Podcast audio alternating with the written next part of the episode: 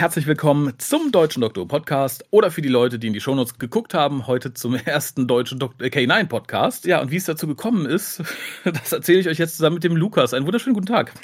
Hallo Raphael. Aber bevor wir auf äh, K9 eingehen, gehen wir kurz auf dich ein. Die Leute kennen dich vielleicht noch von einem sehr langen Einspieler letztem Jahr, den du zusammen mit der Jana bestritten hast. Mhm. Ich bin mir nicht sicher, weil es ist lang her und er war sehr lang, ob du da schon irgendwie umrissen hast, wie du überhaupt zu Dr. Who gekommen bist. Es kann sein, weil wir gefühlt jede Kleinigkeit von irgendwas in diesen Einspieler reingepackt haben, weil wir einfach du hast ja, hast ja erwähnt in dem vorherigen WhoCast, du hättest ja gerne mal einen längeren Einspieler. Und mhm. dann ähm, haben wir zwei uns gedacht, ja, wir übertreiben es mal ein bisschen. Und dann haben wir uns wirklich jedes kleinste, kleinstes Härchen an Informationen irgendwie zusammengekratzt, die wir erzählen können, die man noch nicht über uns weiß gefühlt, was Doctor Who äh, bezogen ist. Und dann haben wir halt einfach angefangen zu reden und dann wurde es immer länger und länger und dann, ja, haben wir das Endprodukt hier. Finde ich ja durchaus begrüßenswert, aber dann umreiß es vielleicht für die Leute, die, ich möchte ja nicht, nicht böse reden, aber einige haben gesagt, die haben es halt irgendwann übersprungen nach ein paar Minuten. Kann ich verstehen, kann ich verstehen. Seit wann bist du bei Doctor Who? Wie bist du dazu gekommen und warum bist du überhaupt noch dabei? Also es gibt ja durchaus Leute, die gucken rein, sagen, ach ja, ist ganz nett und sagen eine Staffel später, uh, nee, das war's. äh, so ging es mir am Anfang übrigens auch. Also. Oh, ja, wenn du schon mal so anfängst. Äh, ich, es war vor einigen Jahren, ich bin mir nicht genau sicher, wann das jetzt war, aber das war vor mindestens vier Jahren, glaube ich. Da gab es mhm. es noch auf Amazon Prime. So wie viele habe ich da einfach angefangen, weil ich die Serie gefunden habe und neuen Serienstoff brauchte. Ähm, habe sie angefangen, habe dann die erste Staffel recht zügig, würde ich sagen, geschaut. Also war jetzt nur eine Woche oder so und dann hatte ich sie durch. Und dann kam mal die Regeneration in Tenant und dann habe ich quasi, äh, ich war halt so diese Überraschung war halt da, dass jetzt plötzlich jemand Neues da ist und dann war es komplett Ungewohntes, aber ich mochte Tennant nicht. Also er hat mir einfach von Grund auf nicht wirklich gefallen und da dachte ich mir, nee, habe ich keinen Bock. Äh, die, die, wie heißt es, die Abenteuer sind sowieso gefühlt immer in die ähnliche Richtung, immer Zeitreisen und gefühlt immer das Gleiche. Mhm. Ich lag so falsch damals. Äh, und da war dann einfach dieses, äh, die, diese, diese Missgunst gegenüber Tennant noch so groß, auch wenn ich ihn jetzt halbwegs zu schätzen weiß, er hat wirklich gute Folgen. Ähm, aber da war sie noch so groß, dass ich gesagt habe, ich breche ab, habe abgebrochen und mich anderen Serien zugewandt. Und dann ging es circa ein Jahr, eineinhalb Jahre später dann bei Netflix weiter mit dem elften Doktor, mit der fünften Staffel. Und da war ich dann wirklich direkt gehuckt und war weg und habe quasi dann erstmal da alle verfügbaren Staffeln durchgebinged. Das war bis Ende Staffel 9 und dann halt sehnsüchtig gewartet auf weitere Folgen. In der Zwischenzeit, während dieser Wartezeit, habe ich dann nochmal eins bis vier nachgeholt, äh, weil ich mir dachte, da war ja nochmal was mache ich das auch noch. Dann hat mir das gefehlt. Dann zum nächsten Geburtstag gab es dann die ersten Classic-Boxen, dann ging es da weiter und seit diesen Boxen von den Classic Who hat es bei mir dann in der Sammel, also in der Sammelsparte angefangen und habe angefangen, die ganzen Sachen zu sammeln. Und äh, ich habe jetzt gefühlt viel zu viel hier und ja. Na, viel zu viel kann man ja nie haben. Also oh, das äh, sowieso. es ist immer, man, es kann, es gibt Momente, da sagt man, oh, es ist aber verdammt viel, aber, äh, gut, aber da hat man ja auch heute Glück, ne, in der heutigen Zeit. Ja. Man kann ja gerade auf Deutsch auch tatsächlich sehr viel ansammeln mittlerweile. Man hat eine sehr große Auswahl. Also ich erinnere gerne an, an die Timelash dieses Jahr, wo ich dir zum Vergewinnspielern was mitgegeben habe. Oh ja. Oh ja. ähm, das waren wirklich einfach nur ganz viele doppelte Sachen und so weiter. Also das kommt einfach mit der Zeit von selbst. Also bei mir ist es so, ich sehe was, das ich mag und denke mir so, habe ich gerade das Geld? Okay, ist ein bisschen was da, okay, nehme ich. ich habe zwar noch den Vorteil, dass ich noch zu Hause wohne, so jung bin ich noch, ja. Ähm, deswegen habe ich halt diese ganzen laufenden Kosten meistens nicht. Deswegen kann ich mir da auch des Öfteren mal was kaufen. Aber dann habe ich früher oder später habe ich dann mal was doppelt und dann denke ich mir, ach, der Hukas kann es gebrauchen. Dann geht's mir Das ist tatsächlich sehr lieb und ich glaube auch die Leute, die die Kiste, die Leute, beziehungsweise der, der Mensch, der die Kiste dann gewonnen hat, in der die Sachen gelandet sind, der wird sich auch tierisch gefreut haben. Hoffentlich, ähm, also. Also ich, ich habe nichts Gegenteiliges gehört. also es, es wäre, glaube ich, seltsam, wenn jemand sagt, ja, yeah, ich habe es gewonnen, aber nee, das fand ich doof, das fand ich doof. Stimmt. Na, aber wir, äh, es gab ja diese eine doppelte Sache in der Kiste. Ich glaube, das war Feuerplanet, ja. oder? Genau, genau. Einmal als Mediabook, einmal als normaler. Ich äh, genau. habe ja immer die Hoffnung, dass man das dann nutzt, um irgendwie Leu weitere Leute auf die Serie aufmerksam zu machen oder irgendwem anders eine Freude machen, der halt sagt, ich bin gerade von zu Hause ausgezogen und ich habe halt viele laufende Kosten ja, und kann mir halt den Feuerplanet nicht leisten. Ja, aber wart ab, genießt die Zeit tatsächlich. es wird irgendwann unangenehmer. Schauen wir mal. Apropos unangenehm, was ist so, weil wir ja tatsächlich dann heute auch etwas besprechen wollen, mhm. was wäre so für dich, Doctor Who, alle möglichen Spin-offs, gerne auch Bücher oder so, mhm. was für, für dich so zum Einordnen so die, die Null und was wäre die Zehn an Wertungen, wo du sagst so, yay, das finde ich absolut großartig, das andere, wo du sagst, nee, um Gottes Willen, da, da habe ich mich einmal durchgequält, das werde ich nie wieder anfassen. Ähm, Bücher muss ich äh, von vornherein ein bisschen ausschließen. Ich bin kein, kein Lesefreund, auch wenn ich mir jetzt mhm. keine Freunde hier machen werde. Ähm, äh, ich, ich hatte, also früher habe ich viel gelesen, aber jetzt nicht mehr und deswegen kann ich jetzt nicht viel über Bücher sagen. Ich habe nur ein paar Targets gelesen von der neuen Serie, also zum mhm. Beispiel äh, das Targets Rose von, von Russell T. Ah, ja. Kann ich übrigens sehr empfehlen, also ich fand es großartig. Ähm, ansonsten ja. wegen, der, wegen den Zehn und Nullen muss ich kurz überlegen, also so Nullen, Staffel 11, alles. Das, also, ma das macht es sehr einfach in der heutigen Zeit, finde ich, für viele Leute. Weil man einfach sagen kann, naja, Staffel 11 ist für mich die Null. äh, kann, kannst du eine spezifische Folge nennen, wo du sagst, so, die geht, liegt dir so quer, vielleicht sogar außerhalb von Staffel 11, wo du sagst, so, nee, das ist Dr. Who, wie ich es nicht brauche? Ähm, also, wenn ich jetzt Staffel 11 bezogen bin, äh, vor allem Arachnids in the UK. Mhm. Zwar auch erst im Nachhinein gemerkt, durch die liebe Ina, die es mir nochmal ein bisschen erklärt hat, wie dämlich diese Folge eigentlich ist. Mhm. Ein Gruß geht auf jeden Fall raus. äh, ich, ich muss es, glaube ich, jetzt nicht groß nochmal erläutern mit der Geschichte oder ich weiß nö, nicht. Nö, nö, also es ist, ja, ähm, ist vollkommen in Ordnung. Ich glaube, ja, das kann man nachvollziehen. Wurde, wurde, ja schon mal besprochen. Also, wenn ihr Lust habt, könnt ihr ja nochmal zurückspringen an den Hookast, wo die Folge besprochen wurde. Ähm, ansonsten, andere Nullen. Hm, ich habe also nicht, ich bin sehr großer Enthusiast, was Dr. Who betrifft. Also ich kann nicht wirklich Nullen verteilen. Also Staffel 11 war natürlich ein Totalausfall. Aber andere Folgen fallen mir jetzt nicht ein. Also ich habe jetzt nur diese klassischen Folgen, die viele Kacke finden. Also äh, Fear Her oder äh, hm. äh, Love and Monsters war das andere, glaube ich. Die waren halt alle nicht großartig, aber sie waren jetzt auch kein Totalausfall, meiner Meinung nach. Es war immer noch ein bisschen Doctor Who mit drin. Ähm, Staffel 11 probiert's ja, aber die kriegen es ansatzweise nicht mal so hin wie Fear Her. Also aber ansonsten wirklich, wirklich spezielle Nullen habe ich jetzt nicht. Ja. Die 10, was, was wäre so? Eine Doktorfolge, die du. Uh, das wäre Caves of Androsani, glaube ich. Und mhm. Fünf Doktoren gehört dazu für mich auch.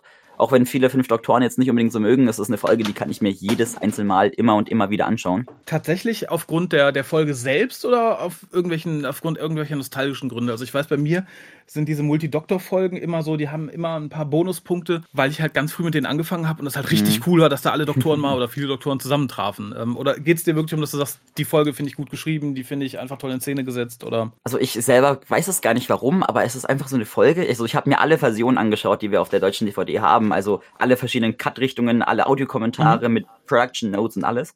Also da kam alleine dadurch schon mal sechs, sieben Mal gucken oder so dazu. Aber mir wurde einfach nicht langweilig. Also das war so eine, ich, ich, das ist für mich so ein Mysterium um dieser Folge. Ich kann sie immer wieder schauen und keine Ahnung, es läuft einfach. Also Jubiläum halt. Ne? Also ich, ja, ich glaub, genau. Das, ist, das macht gerade bei der fünften, also bei diesen fünf Doktoren unglaublich viel aus, weil da halt hm. wenig Story eigentlich ist. Man kann es, glaube ich, immer gucken, weil man sich einfach freut, all die Leute auf einem Haufen zu sehen. es ist halt immer so, äh, immer recht cool. Also eine Ausnahme gibt's mit solchen Multisachen. Ähm, Ende von Staffel 4, wo die ganzen Crossover zwischen allen Spin-offs war. Das fand ich ein bisschen cringy, also mehr cringy als mhm. cool. Mhm. Deswegen äh, muss ich dieses Multi-Ding da ausschließen, auch wenn es nicht Multidoktor ist, aber halt, na gut, Multidoktor schon wegen Meta-Crisis und ja, keine Ahnung, was noch uh, alles. Uh. Aber ignorieren wir das, ignorieren ja, wir ja. das. Also, da bin ich auch voll bei dir. Dass, ähm, ich glaube, ich wecke gerade Erinnerungen. ja, ganz böse, ganz böse Flashbacks. Aber dann tatsächlich die Frage, weil ich da gar keine Verbindung tatsächlich ziehe. Mhm. Denn wir besprechen ja heute den ersten Teil der australisch-britischen K9-Serie, die ja auch nur mhm. K9 heißt. Ja. Und ich hatte die überhaupt nicht mehr auf dem Schirm. Ich weiß, wir, ich hatte die mal angefangen zu gucken und habe so in ein paar Folgen später reingeseppt aber die war für mich halt immer relativ weit weg von Doctor Who für mich, natürlich. Also produktionstechnisch, inhaltlich auch. Aber mhm. äh, du sagtest mir irgendwie im Vorfeld, als du sagtest, du möchtest sie gerne besprechen, dass ja. du die eigentlich ganz, ganz nett und ganz charmant und ganz cool findest. Warum? Was macht es für dich aus? Ich, äh, ich habe da bisher, jetzt, ich habe mich ein bisschen dann ausführlicher jetzt auch mit der ersten Folge auseinandergesetzt, mhm. habe da noch so keinen Zugang gefunden. was, was ist das für dich? Also, was, wo sagst du, ja, das das finde ich, darum muss man die gucken, darum sollte man die gucken, darum finde ich die gut. Ja, also ganz kurz noch, drauf gestoßen auf die Serie bin ich äh, durch meine Recherchen, also nachdem ich New Who komplett durch hatte und dann äh, neben Classic noch andere Quellen brauchte, ich will mehr aus diesem Universum sehen, habe ich mich natürlich Spin-offs orientiert erstmal geschaut. Bin mhm. natürlich auf die Klassiker gestoßen, Sarah Jane Adventures, Torchwood, Class und so weiter. Und da gab es natürlich auch dieses K9, auch wenn es nicht offiziell ist und so weiter. Mhm. Ähm, es ist immer noch ein Spin-off, es ist immer noch K9, den kennt man ja auch, wenn man New Who gesehen hat. Zumindest wenigstens der einen Folge. Klar. Und, und dann bin ich halt draufgestoßen und dann habe ich es mir mal gewünscht zu einem Geburtstag und dann kam das auch, habe ich es bekommen. Zwar leider ein bisschen kaputt die Packung, aber das tut hier nichts zur Sache. Die Discs haben funktioniert, also habe ich reingeschaut. Mhm. Und es ist so ein, es ist schwierig zu sagen. Es ist so ein Guilty Pleasure von mir. Also ich, ich schaue gerne zurück auf die Serie. Ich habe sie einmal komplett gesehen und die erste Folge zu oft gefühlt, weil äh, ich habe vor einiger Zeit, das ist, oh Gott, das ist auch schon wieder ein paar Jahre her, ähm, also ich, da habe ich angefangen, versucht mal ein paar äh, Untertitel zu schreiben aus Jux. Mhm. Äh, da habe ich ein bisschen mit, mit Ina drüber gequatscht über Untertitel und dann habe ich mir gedacht, so probier's mal selber aus. Äh, es ging in die Hose übrigens. Äh, war nicht ganz so, nicht ganz so erfolgreich, aber ich habe sie echt häufig gesehen und auch wirklich gut studiert, die Folge, auch wenn ich jetzt mhm. gefühlt viel zu wenig aufgeschrieben habe. Du hast ja schon gemeint, du hast mehr, mehr ja, aufgeschrieben das, als ich. Das können auch Kleinigkeiten sein. Ich, äh, wirst du ja gleich merken. Ja, genau. Ähm, nee, aber ich selber weiß es nicht warum, aber ich, ich gucke immer gerne zurück auf die Serie. Mir hat sie Spaß gemacht und ich fand sie jetzt mhm. gar nicht mal schlecht. Also es ist halt eine Kinderserie, aber das war Sarah Jane Adventures auch. Und mhm es hat jetzt auch nicht viel mit Doctor Who zu tun. Man hat halt nur K9 in einem neuen Design.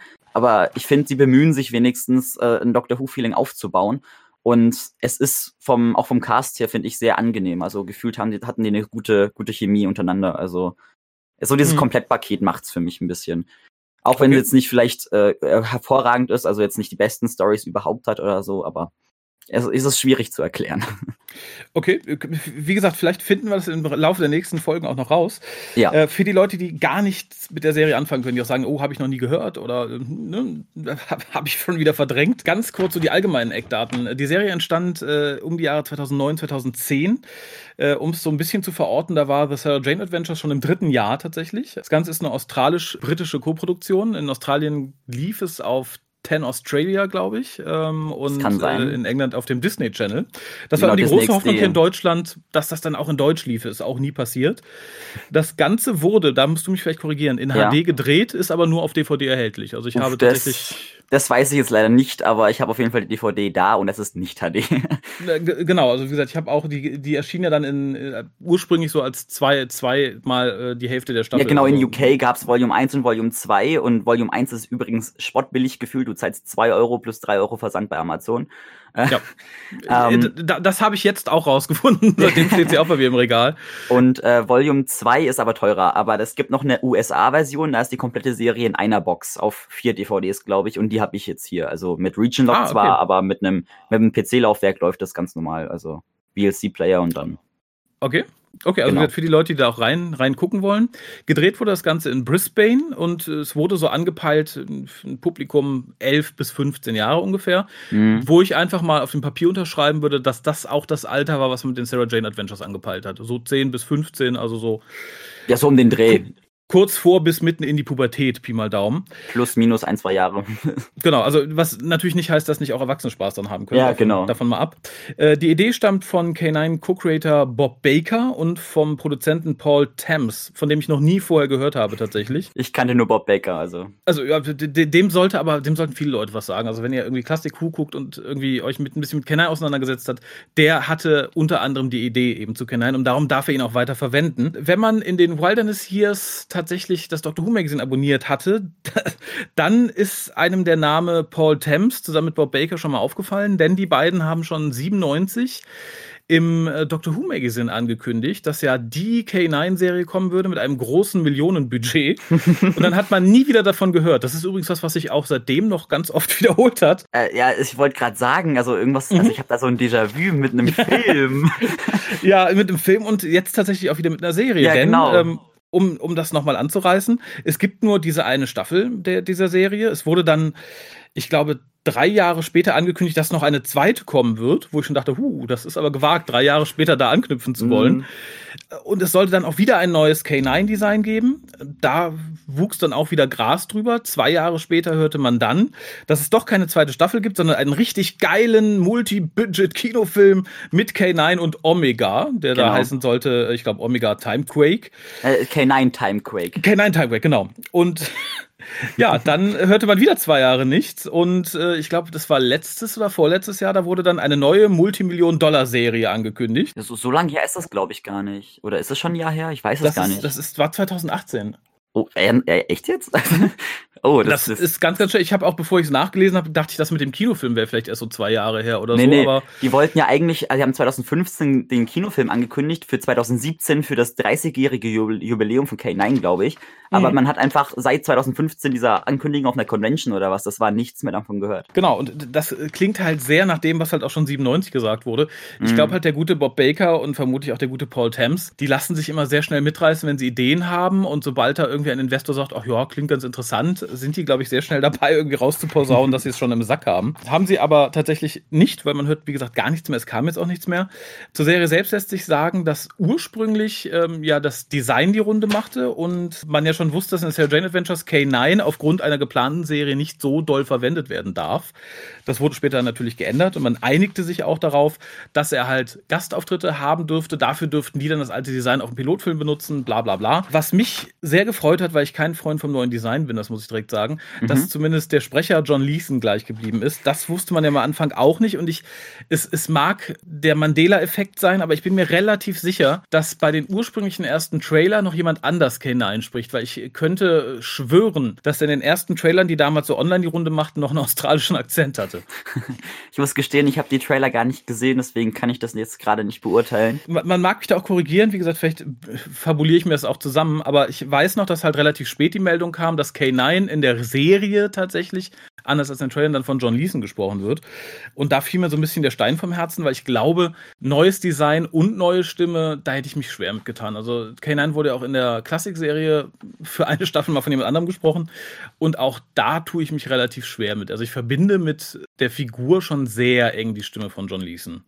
Oh, definitiv. Also ich finde sie so großartig. Also das ist auf ja. jeden Fall also was der abliefert, der Mann kann ich nur unterschreiben, das ist wunderbar. Ja, und wie gesagt, wir kümmern uns heute um die erste Folge, die da heißt Regeneration, äh, lief am 21.10. in Großbritannien, wurde geschrieben von Shane Armstrong und S.P. Krause. Es sind, glaube ich, alles Namen, die man noch nie gehört hat in der gesamten Serie, auch die Schauspieler. Auch seitdem, glaube ich, habe mal geguckt, die haben seitdem nicht furchtbar viel gemacht. Ja. Äh, Regie führte David Caesar und Mark de Vriest und ja, du, du ahnst, was dir blüht, nämlich äh, eine kurze Zusammenfassung des Inhaltes der ersten Folge. Man muss sozusagen, sie sind ähnlich wie die Sarah Jane Adventures, auch immer 25 Minuten, die allerdings nicht so eng zusammenhängen in zwei Teilern, wie es bei den Sarah Jane Adventures der Fall war. Da hat man ja theoretisch immer eine komplette 50-Minuten-Folge, die man einfach zweigeteilt hat. Hier, die sind, soweit ich das jetzt gesehen habe, alle relativ eigenständig, trotz rotem Fadens, der da durchzieht. Genau. Aber es, es gibt halt quasi keinen kein Cliffhanger oder so, der sagt so, nächste Woche schaltet wieder ein, dann wisst ihr, wie es ausgeht. das gibt's nicht, nein. Äh, ich würde sagen, ich fasse es ganz kurz zusammen. Ja, bitte. Okay. Ähm, das Ganze ist eigentlich eine große, große Einführung. Also wir lernen erstmal die Charaktere kennen.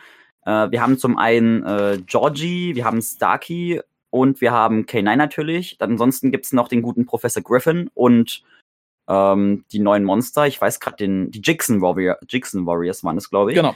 Ähm, das Ganze wird so zusammengefasst, äh, dass äh, Starkey und Georgie bei, dem, bei dem Professor reinplatzen äh, in ein Experiment, was Zeitreisen macht, weil er gerne seine Familie zurückhaben möchte und äh, machen quasi da ein bisschen Trubel und dann geht alles schief und dann plötzlich kommen diese, wie gesagt, diese Jixon Warrior und greifen sie quasi an. Und dann kommt K9 wieder auch aus diesem Strudel rausgeschossen, um sie zu retten und springt sie selbst in die Luft. Und dann äh, regeneriert äh, K9 letzten Endes und hat sein neues Design, wie wir es kennen, also von den Bildern.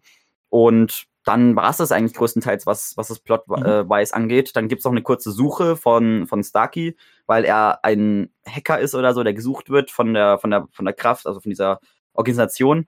Und ja, es ist, also ich habe es jetzt gerade sehr stark runtergebrochen, aber es ist wirklich nicht viel, was da groß erzählt wurde. Halt ein bisschen suchen und vorstellen. Ja, also es ist tatsächlich, ich glaube, so stark ist es auch nicht runtergebrochen, weil man hat natürlich irgendwie viele Szenen und es wird viel gezeigt, aber inhaltlich passiert halt relativ wenig, außer es kommen halt alle zusammen. Teilweise genau. auf hanebüchende Art und Weise, muss ich sagen. Zuallererst muss ich sagen, äh, gerade als jemand, der auch das Thema und den Vorspann des, des ersten Versuchs K9 in eine eigene Serie zu packen, nämlich K9 Company, durchaus hochhält. Also ich bin da, ich bin da nicht abgeneigt zu sagen, ich mag den Vorspann und ich mag auch dieses etwas infantile Lied. Der Vorspann hier hat mir außergewöhnlich gut gefallen. Den mag ich. Ich mag das Titelthema tatsächlich. Ich mag ähm, die Optik. Äh, das gab erstmal ein ganz großes Plus, auch im Gegensatz zu den Sarah Jane Adventures, die mir immer ein bisschen sehr arg äh, versucht, in die Dr. Who-Kerbe zu schlagen, um zu zeigen, wo sie herkommen. Ich muss nur kurz sagen, äh, die Serie hat sogar für die Musik einen Preis gewonnen. Also. Ach, das, ja. dessen war ich mir nicht bewusst. Äh, äh zu Recht, würde ich sagen. Also. Es gab einen Screen Music Awards in Australien für die Musik. Ähm, in der Kinderserie, glaube ich, die beste Musik war das 2011. Okay, finde ich sehr, sehr gut. Man merkt natürlich auch im Titelthema, dass man so ein bisschen in Richtung Doctor Who geht. Ja. Also es ist, ne, so vom, vom Drive her ist es relativ ähnlich, aber. Eine Anlehnung quasi so. Ja, aber wie gesagt, sehr, sehr angenehm. Ähm, mhm. Ich war dann tatsächlich so ein bisschen, ich möchte nicht sagen abgeschreckt, aber so ein bisschen Ernüchterung traf mich dann nach dem Vorspann, als wir halt dieses dystopische London sehen. Das Ganze spielt tatsächlich auch in London, aber genau genommen spielt es nur in einem Studio. Man sieht es halt extrem tatsächlich. Also da, wo die Sarah Jane Adventures halt wirklich viel Außenaufnahmen haben und äh, viel in der frischen Luft spielen, hat man halt hier tatsächlich mit der Ausnahme von so ein paar Außenaufnahmen von London, die man halt so mit Hologramm-Postern und so ein bisschen auf dystopisch äh, gekämmt hat, hat man hier tatsächlich ein sehr kleines Studio, finde ich. Also es sieht ein bisschen fast gemütlich aus, möchte ich sagen. und auch das, was so als Außenaufnahmen dient. Also wir haben hier, äh, der Professor Griffin wohnt in einer alten Polizeistation, was natürlich auch eine ganz süße Reminiszenz an die TARDIS ist oder sein soll. Die sieht man halt von außen und ich finde, da bedient man sich so Kniffen, die kenne ich noch so aus Serien der 90ern man hat das Ding natürlich nicht an einer offenen Straße, weil dann hätte man ja tatsächlich eine offene Straße zeigen müssen, sondern der Eingang zu diesem Ding liegt halt hinter einer dicken Mauer. Das heißt, sobald man auch vor dem, vor dem Gebäude spielt, ist man trotzdem im Studio und trotzdem hat man eine Wand links und rechts das fand ich so ein bisschen, wie gesagt, es hatte für mich einen Retro-Charme so an die 90er. Ich dachte, ja, da hatte man nicht viel und da hat man auch nur die Hälfte von zeigen wollen. Macht natürlich irgendwie auch einen gewissen Charme aus. Ich finde es tatsächlich aber ein bisschen schade. Also ich finde, da hätte man vielleicht 50 Dollar mehr in die Hand nehmen sollen, um vielleicht dann äh, ein CGI dahin zu pappen, dass man zumindest so das Gefühl bekommt, dass das Gebäude wirklich irgendwo steht und nicht einfach in einem, in einem Studio. Mhm. Ja, genau. Also das Ganze ist ja 2050, also die Jahreszahl ist 2050 in mhm. London. Ähm, London ist, ist so, ein, so ein Polizeistaat, also sehr viel mit Polizei und diesen großen Hologrammen, wie du schon gesagt hast sind quasi zugeklatscht, wo sie über Sicherheit labern und was weiß ich, äh, dass ja alles so toll ist und ja, ist halt ziemlich verblendet und mhm. genau, also das ist ein bisschen, bisschen ver, verspielte, verspielte Möglichkeiten mit diesen Außenauf Außenaufnahmen. Ähm, dadurch, dass du ja einfach, du, du merkst es wirklich, also du hast wirklich, bei, auch bei dem Gang, wie du schon sagtest, vor dem Haus hast du wirklich vorne eine Ecke und am Ende eine Ecke und das kann eigentlich nur noch im Studio sein, das kann gar nicht draußen sein.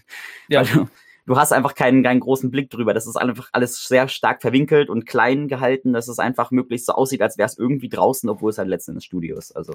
Genau, und gerade da, wir haben ja am Anfang, wie gesagt, diese Szene, ich glaube, die ist sogar bei Nacht, wo man halt London sieht und auch später als K9 irgendwie auf eine Erkundungstour fliegt und so da versucht man natürlich die Illusion irgendwie aufrechtzuerhalten, indem man uns so ein bisschen Stock-Footage äh, vom Londoner, von, von der Londoner Skyline zeigt und so. Ich finde, das stützt das aber nur noch mehr irgendwie, wenn man da sagt, ach ja, so könnte es sein. Und dann hast du wieder einen Schnitt in diese Studiowände im Endeffekt. Und das fand ich, wie gesagt, schade, aber erinnerte mich halt wirklich so an, an Serien aus meiner Jugend, wo es halt ähnlich war.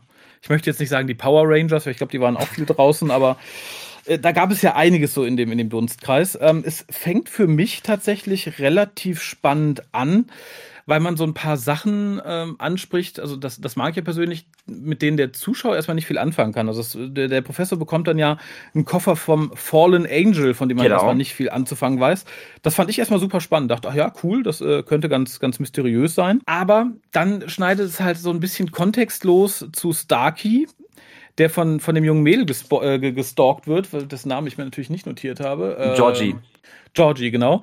Und das ist halt auch wieder so eine Szene, wo ich denke, ja, das hätte man vielleicht auch irgendwie ein bisschen weiter ausholen sollen, weil er manipuliert, glaube ich, in einem dieser Bildschirme rum, also an mhm. den, die über der, äh, über der Themse sind. Ne, der werkelt halt, so an dem Projektor oder was das ist, an, genau. diesem, an der Reling darum. Genau, und sie erwischt ihn halt quasi und sagt, ja, ich habe dich verfolgt, ich finde deine Arbeit super und er ist halt der böse Superhacker.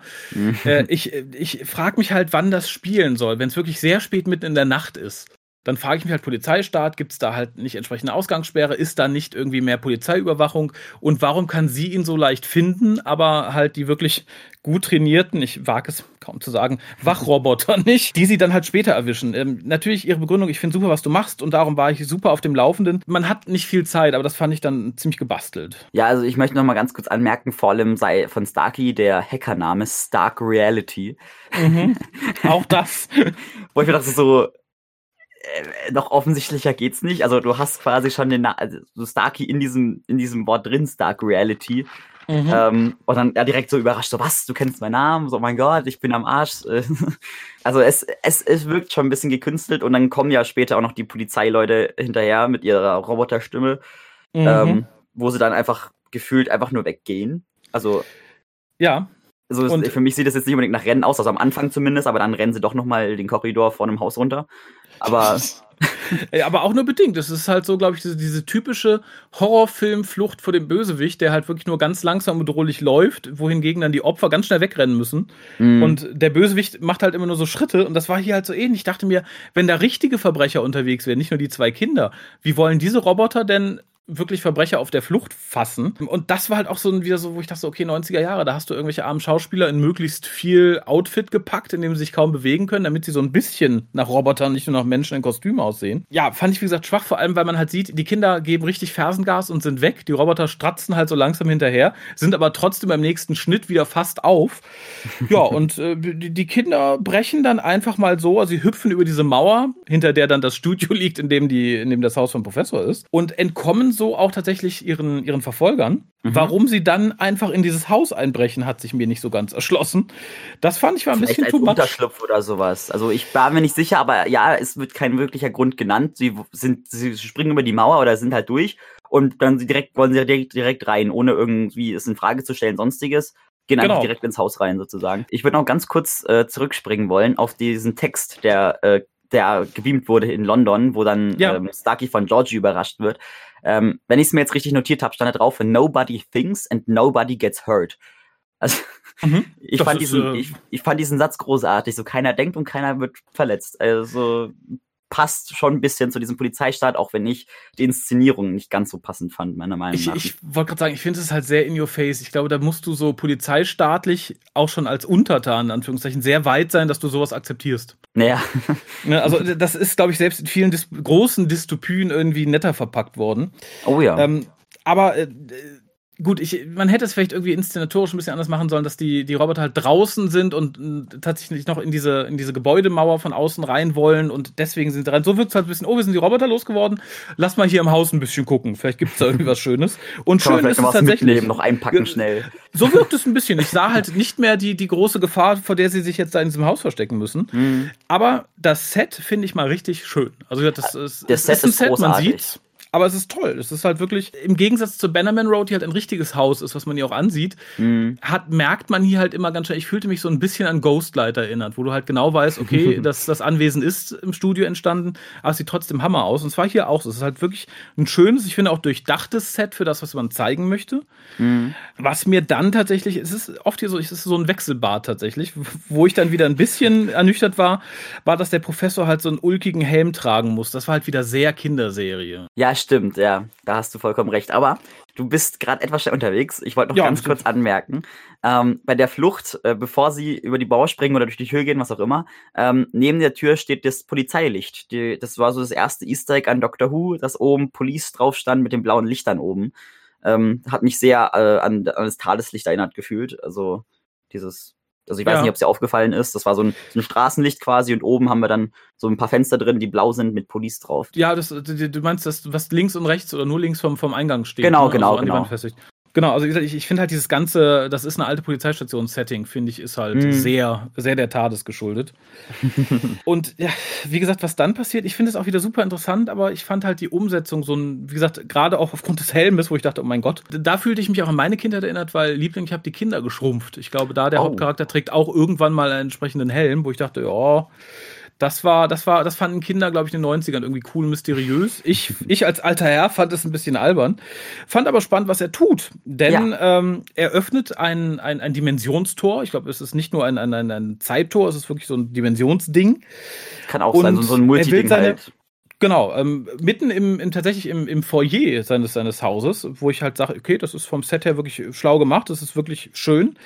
Und man kriegt relativ schnell mit, er will seine Familie zurückholen, weil irgendwas ist wohl mit der Familie passiert. Ich nehme mal an, bei irgendeinem Experiment sind die verschwunden und er möchte sie jetzt wiederholen mhm. und schafft es auch fast.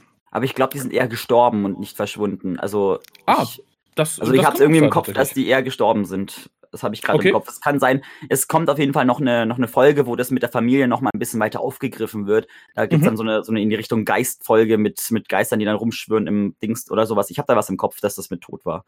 Also okay. ohne jetzt groß was vorwegzunehmen. Ähm, nur zu, wird halt tatsächlich nicht näher erklärt. Ähm, mhm, man genau. ist aber relativ schnell involviert und auch auf seiner Seite denkt, oh krass, ja, will es wieder und was immer da passiert sein mag. Dann sabotieren die beiden Kinder es aber, indem sie einfach über eine, so eine Kabelverbindung, über den Stromstecker stolpern. Genau. Und das fand ich dann wieder war so ein Moment, wo ich sage, okay, da verliert das, was vorher war, so unglaublich viel an Gravitas. Also ich finde, du kannst, du musst dich in so einer Serie entscheiden. Das hat Sarah Jane Adventures halt ganz gut gemacht, finde ich ob ja. du halt komplett auf diesem Kinderniveau bleibst oder ob du, ob du so auf einem Niveau oben drüber bleibst. Das dann zu mischen, finde ich schwierig. Und das hier war halt tatsächlich so eine Mischung. Der dusselige Helm, dann die Sache mit seiner Familie. Ich dachte, ja, yeah, sehr, sehr cool. Aber dann wieder dieses, oh, wir sind über die, den Stecker gestolpert, das tut mir leid, hihihi, guck, ich stecke es wieder ein. Das war mir so zu lapidar für das, was gerade gezeigt wurde, was er, was er erreichen möchte. Also seine tote oder verschwundene Familie wiederholen und dann so ein, ich stolpe über die Stromverbindung Gag zu machen, fand ich, ja, für generell, schwierig. Generell, du hast ja auch, äh, wie sie ins Haus reingekommen sind, diesen Gag mit, äh, ja, es ist einfach, wenn man weiß, wie es geht, versucht es aufzumachen, geht es nicht auf, aber es ist gar nicht abgesperrt und dann ja. kommt, kommt halt Georgie um die Ecke, ja, es ist einfach, wenn man weiß, wie es geht und dann, es ist, es sind jetzt nicht die besten Witze, ich glaube, bei kleinen Kindern könnten sie vielleicht noch ziehen, aber sie sind eigentlich ein bisschen fehl am Platze. Genau, und wie gesagt, es geht dann auch halbwegs spannend weiter, denn statt seiner Familie kommen dann die Turtles also äh, für die Leute, die die Turtles Filme gesehen haben, da gibt es, glaube ich, im zweiten Teil eine böse Schnappschildkröte. Und daran erinnert mich halt hier die, diese, oh Gott, wie heißen sie? Ähm, Jixon Warriors. Die Jixon Warriors. Total, ähm, so von der, von der Optik her und vom Bewegen, weil da auch wieder halt arme Schauspieler in einem viel zu schweren Kostüm stecken, nehme ich an. Was mir aber sehr gut gefallen hat, ist tatsächlich, ist dieser Dimensionseffekt, der über diese Viecher gelegt war. Weil du ja, halt immer das Gefühl hast. Kamerawackeln oder was das war. Genau. Ist, ja, ja weil du halt das immer das Gefühl hast, dass du aus unserer Dimension das nicht richtig erfassen kannst mit den Augen. Und das fand ich wirklich, wirklich cool. Also das ist weit gedacht, fand ich. Aber ich muss sagen, ich glaube nicht, dass die Jixen aus, äh, aus einer anderen Dimension kommen. Ähm, auch wenn es nett gedacht ist, weil okay. ähm, anscheinend sind die ja, sind sie ja bekannt. Also K9 kennen sie auf jeden Fall, aber der ist natürlich auch durch das Tor gegangen. Aber mhm. soviel ich weiß, ähm, wir sehen ja auch noch mal ein Gefängnis ähm, da sind sie ja nochmal eingebrochen gewesen, die Jixons. Das kommt nochmal später. Ähm, ja. Es gibt, glaube ich, noch weitere Gefängnisszenen in anderen Folgen, wo auch nochmal random Jixons sind. Ähm, weil wir haben ja nun ein paar ge gekriegt und die sind ja größtenteils draufgegangen, bis auf einer, glaube ich. Und der eine ist ja dann später erst dann wieder mit eingebrochen. Ich bin mir ja. nicht sicher, ob die jetzt aus einer anderen Dimension sind. Ähm, okay. Aber vielleicht wird das noch geklärt im Laufe der Serie. Das bin ich mir gerade auch wieder unsicher. Okay, also wie gesagt, da hätte ich, da fände ich seltsam, wenn sie es nicht wären, weil ich finde, dieser Effekt ja. wirkt halt total danach, dass sie halt nicht aus unserer Dimension stammen. Ja, was, was dann folgt, ist halt so ein bisschen Rumgerenne und ein bisschen, bisschen Action quasi. Verfolgungsjagd 2.0. Genau, ähm, bis dann einer der Jixons halt den, den guten äh, Starkey total anschleimt mit irgendeinem so Spray. das dachte, ist auch oh. so ein Klischee, oder? Also diese, diese, diese Schleimszenen, dass irgendjemand voll mit Schleim gemacht wird, das ist so ein, so ein, so ein was heißt das, so ein, so ein Alien-Klischee oder so.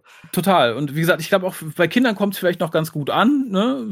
Aber wie gesagt, ich, ich fand ich okay, dürfen sie gerne tun. Es ja. wird ja später auch noch plotrelevant, insofern fand ich das durchaus verzeihbar. Ja, und dann kommt halt K9 nach und rettet sie, indem er also halt erstmal die Jixons. Genau, also indem er sie halt im Schach hält. Genau, erstmal hält er sie in Schach und dann sagt er, alle sollen raus und dann springt er sie selbst in die Luft äh, und reißt quasi die meisten Jixen mit in den Tod dadurch. Genau, was ich tatsächlich, es, es war, glaube ich, Russell T. Davis, der irgendwann mal sagte, er würde halt nicht wie im TV-Film äh, eine, eine Serie oder einen Film mit der Regeneration eines Doktors äh, anfangen, den man gerade erst kennengelernt hat, weil es dem halt total die Tiefe nimmt, weil man halt gar keine Verbindung zu dem Charakter hat, der gerade aufgetaucht ist. Und so ging es mir hier auch ein bisschen. K9, den wir kennen, also in der alten Optik, taucht auf, sagt kurz, ne, ich, ich helfe euch, ich rette euch, oh, ich habe nicht mehr so viel Strom, geht mal alle raus, dann sprenge ich mich in die Luft, dann wird alles gut. Das passiert dann auch. Und äh, dann kriegen wir halt relativ schnell, nachdem man dann halt die, die Überreste von K9 gesichtet hat und da so seine, seine Essenz in einem kleinen Ei gefunden hat, kriegen wir halt den regenerierten neuen K9. Und ich finde halt, dieser Akt der Selbstopferung bedeutet mir als Zuschauer nichts. Und vor allem, also ich kenne K9 natürlich und für mich wirkt es schon lapidar. Wenn du aber als Kind gar keine Verbindung hast, dann zumindest am Ende der ersten Folge hätte das, glaube ich, schwerer gewogen, wenn man sich schon irgendwie 20 äh, Minuten mit diesem Roboterhund auseinandergesetzt hätte. Vielleicht hat man auch gedacht, das will man Kindern unter, unter 10, unter 11 nicht antun, aber ich fand es, ich fand es schade. Oder man wollte halt tatsächlich gar nicht erst, dass sie sich an das alte Design gewöhnen, damit das neue nicht so jämmerlich aussieht, aber es war halt dünn tatsächlich. Und bevor Kenan regeneriert, kommt, glaube ich, noch eine neue Figur, die ich etwas hasch hasch reingeschrieben empfand. Das ist Darius der Lieferboy. Darius Plague, oder wie der sich vorgestellt hat. Genau, der halt einfach nur reinkommt, weil er irgendwie äh, einkaufen war und dem Professor irgendwas vorbeibringen möchte. Mhm. Äh, das wirkt halt ähnlich. Ähm, ne? Gut, es ist eine Folge, in der halt die Charaktere vorgestellt werden müssen und so, aber es wirkt halt so ein bisschen wie, ne, so zack, der nächste, ne, der, der liefert irgendwas, stellt sich dann. Es, es wird auch relativ schnell immer klar, auf welcher Seite wer steht und was der tut. Mhm. Ne, das ist Sehr halt, klare ne? Positionen, also. Genau, und vor allem halt wirklich, du hast halt nicht erst die mysteriöse Figur, die halt einfach da ist und was tut. Nee, es kommt direkt, oh, hallo, du bist es, ja, du bist es, ich bin das und das, ich mach das und das. Da zeigt sich vielleicht auch die Schwäche, dass man nicht von vornherein auf diese 50 Minuten statt 25 gesetzt hat. Aber einem Piloten ist es, glaube ich, durchaus zu verzeihen. Ja, K9 regeneriert. Was hältst du von, von der neuen Optik? Ähm, ich bin jetzt nicht so abgeneigt wie andere, muss ich sagen. Also mhm. Ich, ich finde es ich find's einen nette, ne, nette, netten neuen Turn quasi auf das Design, weil wir kennen fast nur dieses alte Design, weil es immer wieder verwendet wurde. Mhm. Ähm, und wurde halt gesagt, das ist jetzt Mark 1, das ist Mark 2, aber an sich, das Design hat sich ja nicht allzu groß verändert. Oder eigentlich gar nicht. Ich kenne mhm. jetzt nicht alle Folgen von Ken 1 aus der klassischen Serie, das muss ich dazu nee, sagen. Optisch gar nicht. Ja, genau. Es wurde nur gesagt, das ist jetzt ein neuer mit Mark und so weiter. Und das war, fand ich wieder mal, fand ich schön. Also es war mal was Neues von K9, also neue Optik von ihm. Ähm, jetzt nicht ideal, aber wenigstens was Neues, was mir ganz in Ordnung gefallen hat. Also hm. steht ja zwischen den Fronten sozusagen. Also es gibt natürlich bestimmt schon äh, noch Möglichkeiten, dass es noch besser ist, als was wir jetzt aktuell gekriegt haben mit der Version sozusagen, aber es ist jetzt nicht ja. kein Totalausfall für mich sozusagen. Hm, bin ich quasi irgendwie bei dir. Also es gibt halt Sachen, die stören mich total. Also ich mag die Ohren nicht. Ich finde, die gehören da irgendwie nicht dran. Also da mag ich tatsächlich diese, diese Antennenartigen sehr viel lieber. Mhm. Ich mag nicht, dass man die Hinterbeine angedeutet sieht, weil das lässt ihn tatsächlich irgendwie wie einen sehr starren Normalhund wirken. Da finde ich halt auch diese Kastenform irgendwie elegant. Man, man denkt, er sitzt die ganze Zeit irgendwie. genau, so ähm, als wäre das irgendwie ein Hund mit Kinderlähmung oder so. Ich weiß, das ist halt wirklich, das finde ich wirklich schade, dass man das nicht so quasi in einem Guss gemacht hat. Das kann man ja auch durchaus irgendwie wie im Kolani-Design so ein bisschen runder machen, aber diese angedeuteten Beine finde ich da halt irgendwie fehl am Platze. Äh, diese generelle Plastikoptik ist natürlich dem Geld geschuldet, was man hatte, denke ich. Auch da, finde ich, können wir mit ein bisschen mehr Geld, wenn man das etwas real metallischer gemacht hätte, hätte das Ganze auch schon ganz anders ausgesehen. Und man hätte oh, ja. den Knochen auf der Brust weglassen sollen. Das ist so ein weiterer Punkt. Ich sage, das hätte man nicht gebraucht. Ja, gut. Mhm. Da hätte ich dann lieber irgendein Panel gesehen. Das Ding ist ja dann quasi doch ein Arbeitsgerät ne, muss man mal sagen. Da hätte man auch statt irgendwie des Firlefanzes vielleicht, weiß ich nicht, einen Scanner, eine Scanneröffnung, eine Tastatur, irgendwas irgendwie in klein anbauen können, was halt irgendwie cool aussieht, aber nicht unbedingt aussieht wie, wie eine Hundefutterwerbung. Insofern war das ein bisschen ernüchternd. Ähm, was sie dann gemacht haben, fand ich relativ schlau und da gehe geh ich jetzt auch etwas gröber drüber. Mhm. Denn man sagt relativ schnell, weil man natürlich auch nicht so viel Verbindungen zur Originalserie haben konnte, wollte, durfte, dass Könner einfach sagt, naja, hier durch die, durch die Regeneration habe ich halt Teile meines Gedächtnisses verloren. Ich weiß zwar noch eine ganze Menge, aber ich weiß nicht mehr so genau, wo ich herkomme. Und, Memory ähm, Crash war das, glaube ich, wie er es genannt hat, oder irgendwie sowas. Sein, genau. sein Memory Drive ist gecrashed, das ist, war's. Genau, und äh, ich glaube, Professor Griffin sagt, dass er, er versucht es wieder herzustellen. Das finde ich ist ein ganz spannendes Plot-Element. Mhm. Und dass man halt K9 quasi damals so ein bisschen von Doctor Who entkoppelt, finde ich sehr gut, dass er nicht sagen kann, ach ja, der Doktor kennt die ja schon und so. Damit hat man sich halt fein rausgeschrieben. Das ist eigentlich gar kein so dummer Kniff, finde ich. Es ist recht simpel, aber es funktioniert. Ja, eben das. Und wie gesagt, ich, ich finde, es passt halt auch zu dem, was man sieht und ähm, zu dem, was die Serie abliefern möchte. Dann wird aber quasi direkt aufgelöst, was das Mysterium mit dem Fallen Angel auf sich hat. Und tatsächlich auch gut, finde ich. Ähm, denn es wird dann erklärt, dass diese Fallen Angels vom Himmel gefallene, also gecrashte äh, Raumschiffe sind. Und das finde ich als Konzept ganz interessant interessant. Also, dass du sagst, okay, wir sind halt in einer nicht allzu fernen Zukunft und äh, hier crashen gerne mal Raumschiffe, die dann halt ausgeschlachtet werden.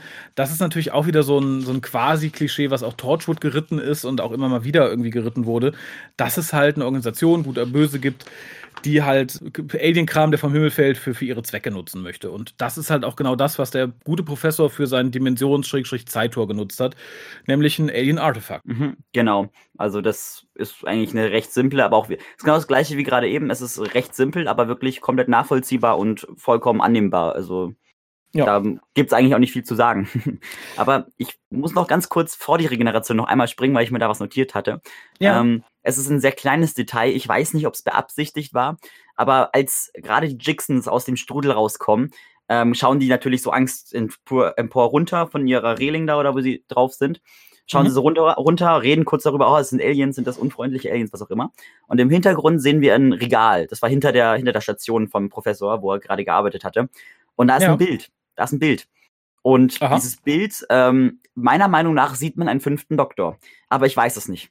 Also das war so, ein, so eine Doctor Who-Reference, wo ich mir sehr okay. unsicher bin, ob das jetzt beabsichtigt war. Aber man sieht halt so die Augen und so einen Ansatz von dem vom fünften Doctor Who quasi und so ein bisschen so, so ähm, die Schlüsselbeine quasi, so bis zu den Schlüsselbeinen, so ein bisschen büstemäßig. Sieht man okay. halt so ein bisschen von diesen, diese Ansicht sieht man quasi, wie er dann so die, in diesem Bild guckt. Also für mich ist es ein fünfter Doktor, aber ich weiß es ehrlich gesagt nicht. Okay. Fand ich aber ein spannendes Detail. Also. Mir ist es nicht aufgefallen. Ich fände, es wäre halt aber auch eine seltsame Wahl des Doktors, wenn man eine K9-Serie macht. Also ich glaube, da hätte ja. man irgendwie den zehnten oder den vierten. Aber wir sind quasi dann auch wieder bei den, bei den Jixen, denn es wird hier von K9 gesagt, ne, dass dieser Schleim, mit dem der arme Junge irgendwie voll gesudelt wurde, dass das äh, ihr Ding ist, um ihre Feinde zu markieren, denen sie dann bis an ihr Lebensende folgen würden. Mhm. Genau finde ich für eine weltraumfahrende Rasse ähm, auch nur bedingt praktikabel, muss ich sagen. Also es ist, ist natürlich auch irgendwie so ein Science-Fiction-Klischee. Ne? Wir haben die Predators, wir haben, äh, ich glaube, in diversen Star Trek-Serien auch Rassen, die ähnlich vorgehen. Aber ich finde es halt so ab einem gewissen Standard, den du irgendwie in deiner Entwicklung erreicht hast, schwierig, dass du auf einem fernen Planeten jemanden markierst und sagst, dem folgst jetzt bis sein Lebensende. Aber dann wurde natürlich auch die Gefahr für diese Folge gesetzt, nämlich, dass der Jixon äh, den guten Starkey jagen wird. Also der eine überlebende letzte Jixon sozusagen sagen. Genau, der, den, den niemand irgendwie registriert hat, dass er sich halt noch versteckt hatte. Oder der Treppe war dann irgendwie oder irgendwie sowas. Der hat sich ja dann irgendwie zurückgezogen und erstmal zurückgehalten und dann kam er erst später wieder. Aber äh, man ist erstmal davor befreit, denn der gute Starkey wird verhaftet. Genau, die Polizei äh, kommt. Genau, und es wird halt erst äh, vermutet, dass äh, der gute Jetzt habe ich mir den Namen schon wieder, ist ich im Namen. Das ist echt eine Sache. Dorius Plague. Genau, dass er das war. Ähm, weil die sich halt auch nicht leiden konnten und keine Ahnung, Alpha-Mail. Na, er hat es, glaube ich, sogar getan. Er war wirklich derjenige, der angerufen hatte. Also, so, so wie ich es interpretiert mhm. habe, war es wirklich er, der angerufen hat und die Polizei gerufen hat, sozusagen. Weil äh, Starkey halt dann nach der ersten Verfolgungsjagd auf der Liste stand bei der Polizei oder generell auf der Liste steht bei ihnen. Stimmt. Ähm, und dann hat er quasi einfach noch gesagt, jo, er ist hier, kommt mal vorbei. Ja, und das haben sie dann halt auch getan und haben den guten Starkey mitgenommen. Und dann lernen wir halt noch so ein bisschen ähm, die, die Gesellschaft da kennen. Denn offensichtlich, äh, wie in vielen Dystopien, werden Menschen sehr häufig eingesperrt. Und hier gibt es etwas, das nennt sich Virtual Detention. Das wird nicht näher erklärt, wie das Ganze funktioniert. Ich fühlte mich so ein bisschen an eine Deep Space Nine-Folge erinnert, in der ähm, Miles O'Brien für viele Jahre im Gefängnis ist und dann entlassen wird und feststellt, das wurde nur in seinen Kopf implantiert. Also er war nie irgendwie 30 Jahre im Knast. Ich frage mich, ob das hier ähnlich laufen soll, ob man die Leute dann halt irgendwie ein paar Tage im Knast behält, aber die haben halt im Kopf die Erinnerung eingepflanzt, dass sie irgendwie ein halbes Jahr da gewesen wären.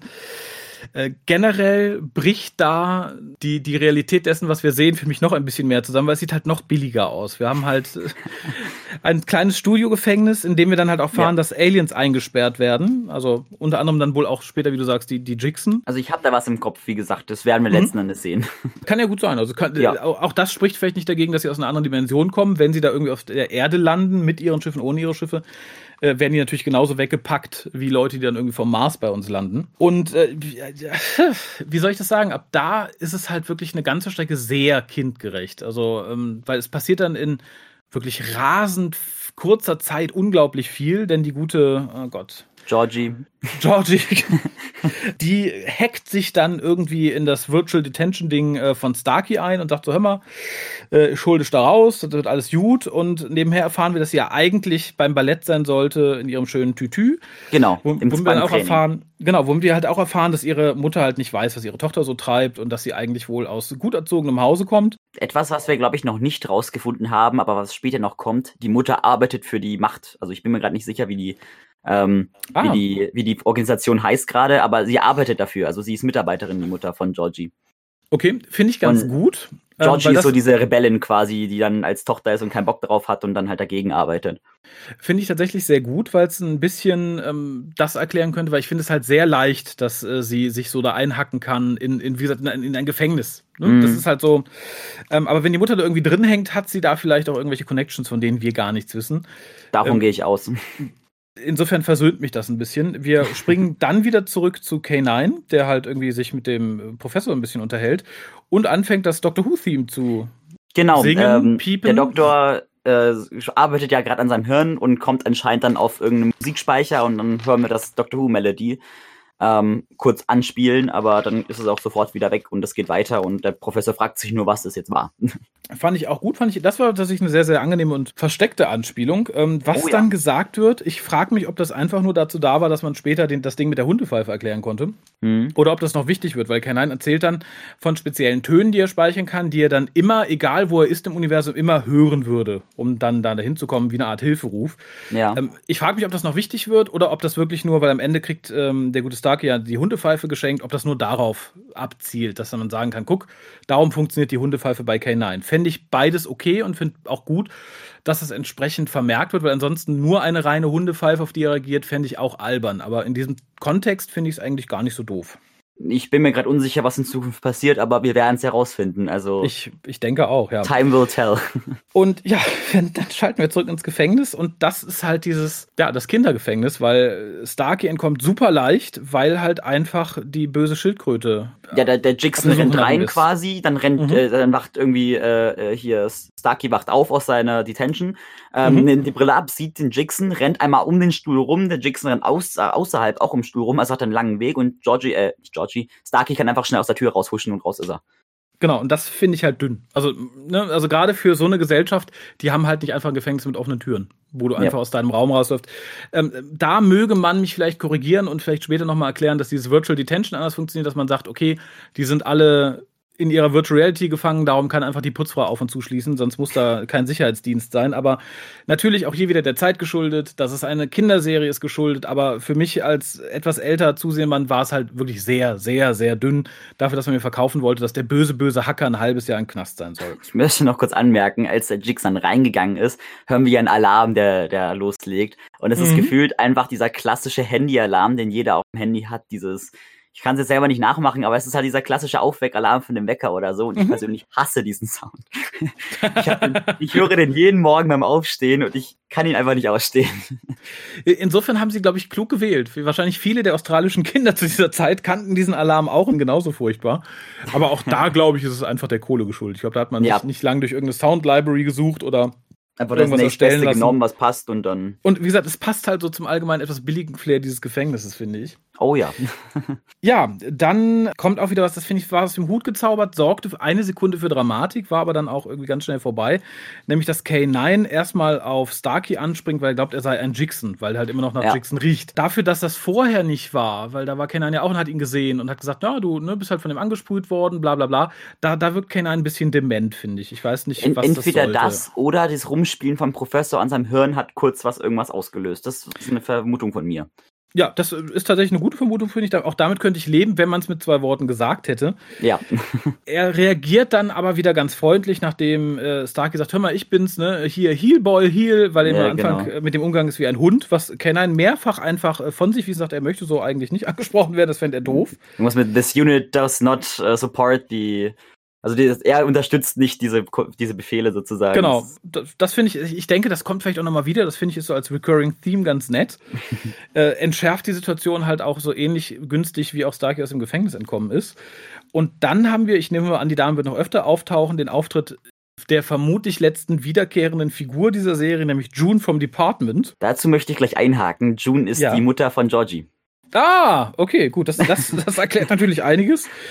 Womit ich dann noch fester sage, dass das vermutlich einer der letzten wiederkehrenden Charaktere ist, weil wir die Mutter dann nicht nochmal extra kennenlernen müssen. Und die Szene tatsächlich fand ich ganz nett. Also Starkey wird ja jetzt gesucht, K9 offensichtlich auch. Und auch das ging mir zu schnell, nur weil man ihn mal eben gescannt hat, wie er über London geflogen ist. Genau, er hat ja, er hat ja mal so einen Rundflug gemacht und dann wurde er anscheinend gesehen über den Scanner und jetzt suchen sie quasi Starkey und K9 letzten Endes. Genau. Ähm, auch da, wir haben nur 25 Minuten, um zu etablieren, warum denn der Hund gejagt wird, woher sie von ihm wissen, finde ich es okay. Es passt auch in diese. Es wurde erklärt, ähm, sie vermuten, dass es irgendwas Fallen Angel Technology ist, deswegen wollen sie es haben.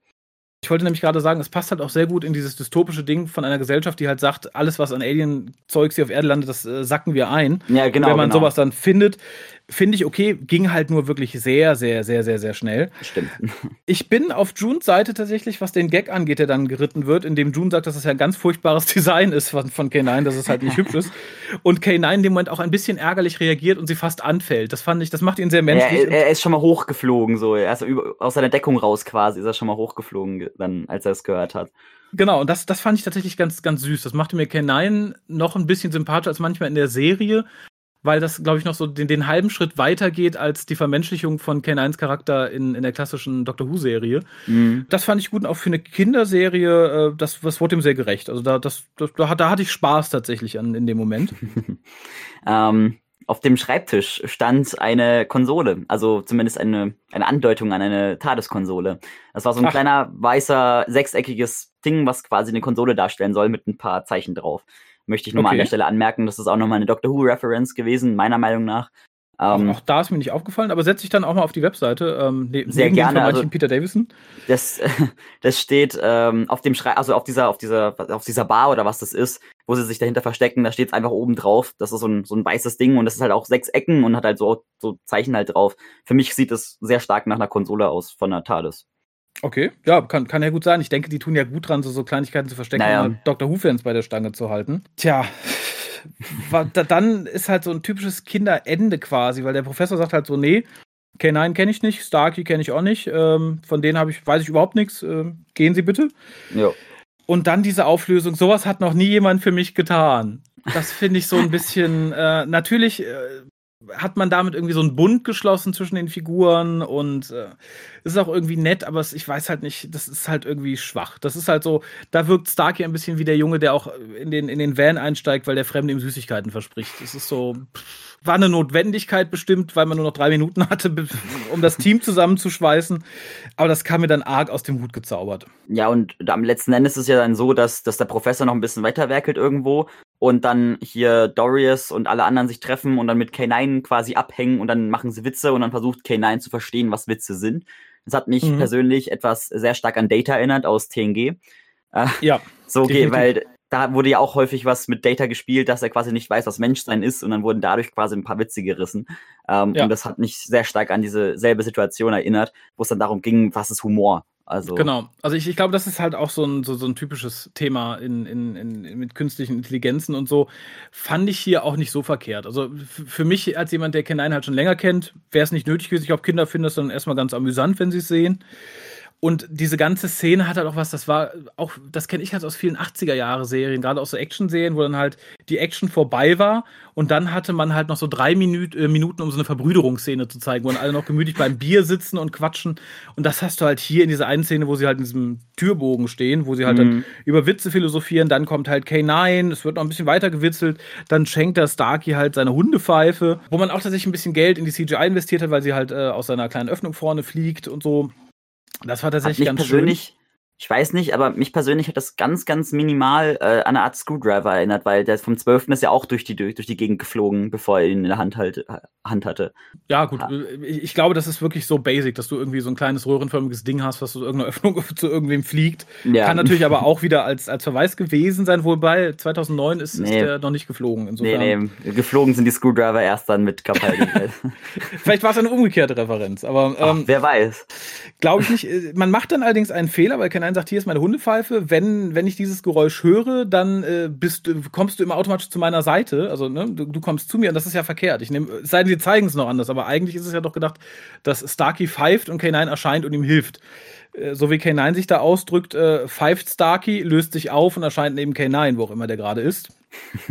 Äh, und das glaube ich irgendwie nicht, wenn, wenn man es mir nicht zeigt. Ja, und damit endet diese erste Folge. Wie gesagt, mit diesem typischen Verbrüderungsdring, wie man es auch so aus vielen so 80er, 90er Jahren Serien kennt, wenn halt die harte Action vorbei ist, man noch gemütlich beisammensitzt. Und lässt mich äh, mit einer Wertung zurück, die ich sagen würde, wenn du nichts mehr zur Folge selbst sagen möchtest. Ich überfliege noch mal ganz kurz meine Notizen. Ähm, wir haben eigentlich alles Wichtige besprochen, meiner Meinung nach. Ähm, ja, ich denke Können wir auch, gerne zur Wertung kommen. Also. Gut, gut. Also ich, ich denke halt auch, es ist nicht so viel Wicht, Wichtiges in Anführungszeichen da. Die Folge ist halt primär dazu da, den Leuten zu sagen, hier sind wir, das sind die Leute, mit denen ihr zu tun habt und so ist kein eine hingekommen. Ich, halt ein klassischer Pilot sozusagen. Genau. Ich muss tatsächlich, ich bin mal so frei und fange an mit der Wertung, weil du sehr die Serie besser kennst als ich. Ich muss tatsächlich leider sagen, dass mir viele Sachen sehr sauer ausstoßen. Also diese Mischung aus Erwachs also Jugendlichem und Kinderding gemischt, klappt meines mhm. Erachtens nicht immer.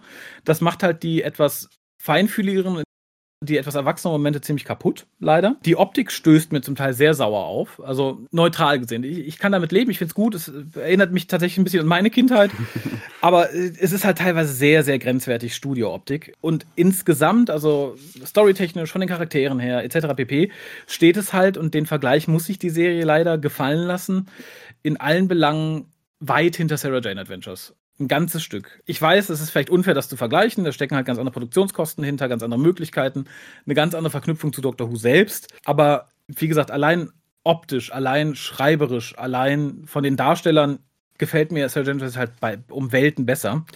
Soll dem aber keinen Abbruch tun. Wie gesagt, das hat hier durchaus Punkte für sich. Ich mag das, was sie mit K9 so als Charakter gemacht haben, sehr gerne.